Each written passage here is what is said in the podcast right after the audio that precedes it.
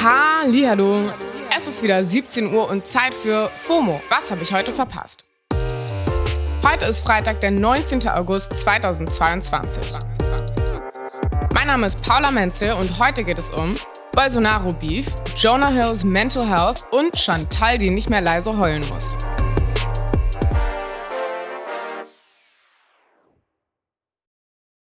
In den Socials war mal wieder too much los. Daher präsentieren wir euch jetzt erstmal den ultimativ schnellen Timeline Recap.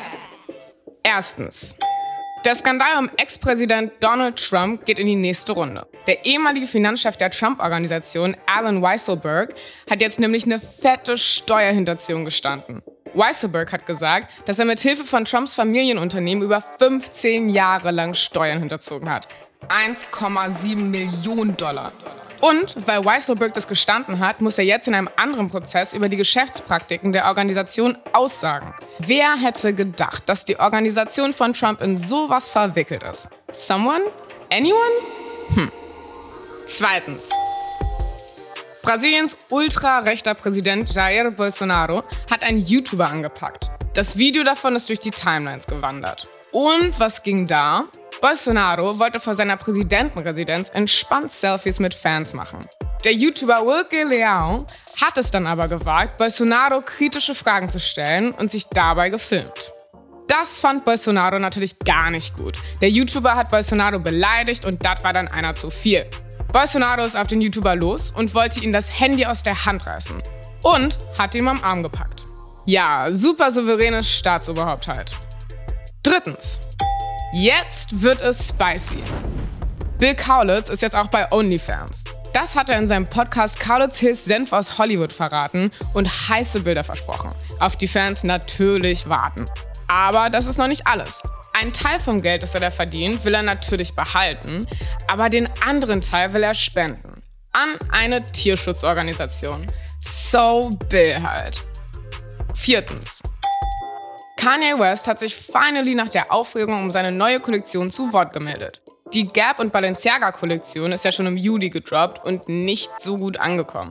Viele fanden, dass seine Vision vom Style sich irgendwie über wohnungslose Menschen lustig macht. Ye hat jetzt bei Fox News gesagt, ich bin ein Innovator. Ich werde nicht hier sitzen und mich für meine Ideen entschuldigen. Okay, just Ye saying Ye things. Und das war's mal wieder mit dem ultimativ schnellen Timeline Recap. Gar nicht mehr präsent in den Medien und den Socials ist gerade Jonah Hill.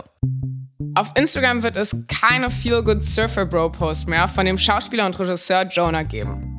Der hat nämlich seinen Account gelöscht. Und das gerade dann, wenn er eigentlich gerade Promo für seinen neuen Film machen sollte. Die neue Doku heißt Studs. Und in der zeigt er, wie wichtig Therapie für mentale Gesundheit ist. In einem offenen Brief hat er jetzt aber erklärt, dass er dafür alle Interviews und Auftritte abgesagt hat. Also literally alle auch für seine anderen Filme. Im Brief geht es darum, dass er seit fast 20 Jahren an Panikattacken leidet und öffentliche Auftritte und Medientermine haben das laut Jonah noch schlimmer gemacht. Er schreibt, Normalerweise cringe ich bei Briefen oder Statements wie diesem, aber ich verstehe, dass ich zu den wenigen Privilegierten gehöre, die es sich leisten können, eine Auszeit zu nehmen. Ich werde meinen Job nicht verlieren, während ich an meinen Ängsten arbeite. Mit diesem Brief und mit Studs hoffe ich, dass es für alle normaler wird, über diese Dinge zu sprechen und etwas zu tun. Honestly, we love the honesty, Jonah. Ja, und welche Auswirkungen unser Social-Media-Konsum haben kann und ob ein Digital Detox die Lösung ist, darüber sprechen wir morgen in der Samstagsfolge. Schaltet also gerne ein. So, aber in der deutschen Filmlandschaft gibt es gerade auch Neuigkeiten. Es ist Zeit für Bingen am Freitag. Seit heute gibt es auf Netflix die neue Serie Cleo mit Jella Hase. Wisst ihr noch? Fuck you Goethe, Chantal, Heul leise? Ja, genau diese Legend spielt in Cleo eine ehemalige DDR-Killerin, die sich nach dem Mauerfall 1989 an ihren alten Stasi-Chefinnen rächen will. Die Serie mit acht Folgen ist ein Feldzug quer durch das Techno-Ostberlin der 90er bis nach Chile. Viel Action, Schießereien, Schlägereien und Blut. Alles mit dabei, you name it. Fühlt sich bisschen ungewöhnlich an für eine deutsche Serie. Hab da immer eher so den alten Matthias Schweighöfer Kuschelstuff im Kopf. Aber diese Serie ist from none other than den Machern von vier Blocks. Sweet. Aber der Binge ist hier noch nicht vorbei, weil es gibt auch Neues für eure Öhrchen. Demi Lovato hat ein neues Album.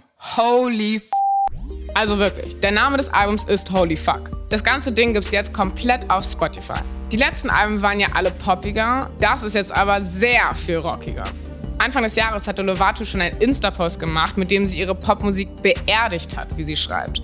Auf Holy Fuck gibt es Features von Young Blood und Royal and the Serpent. Royal and the Serpent haben sie auch für den Sound des neuen Albums inspiriert, genauso wie die Hardcore-Band Turnstile. Demi-Fan hin oder her. Disney-Stars, die sich von Pop zu Rock umsiedeln, sind immer mies das Highlight. Daher, let the binge begin. Happy Weekend! Das war's für heute mit FOMO und wir hören uns morgen wieder hier auf Spotify. Ihr erreicht uns wie immer unter FOMO at spotify.com. FOMO ist eine Produktion von Spotify Studios in Zusammenarbeit mit ACB Stories. Folgt uns auf Spotify.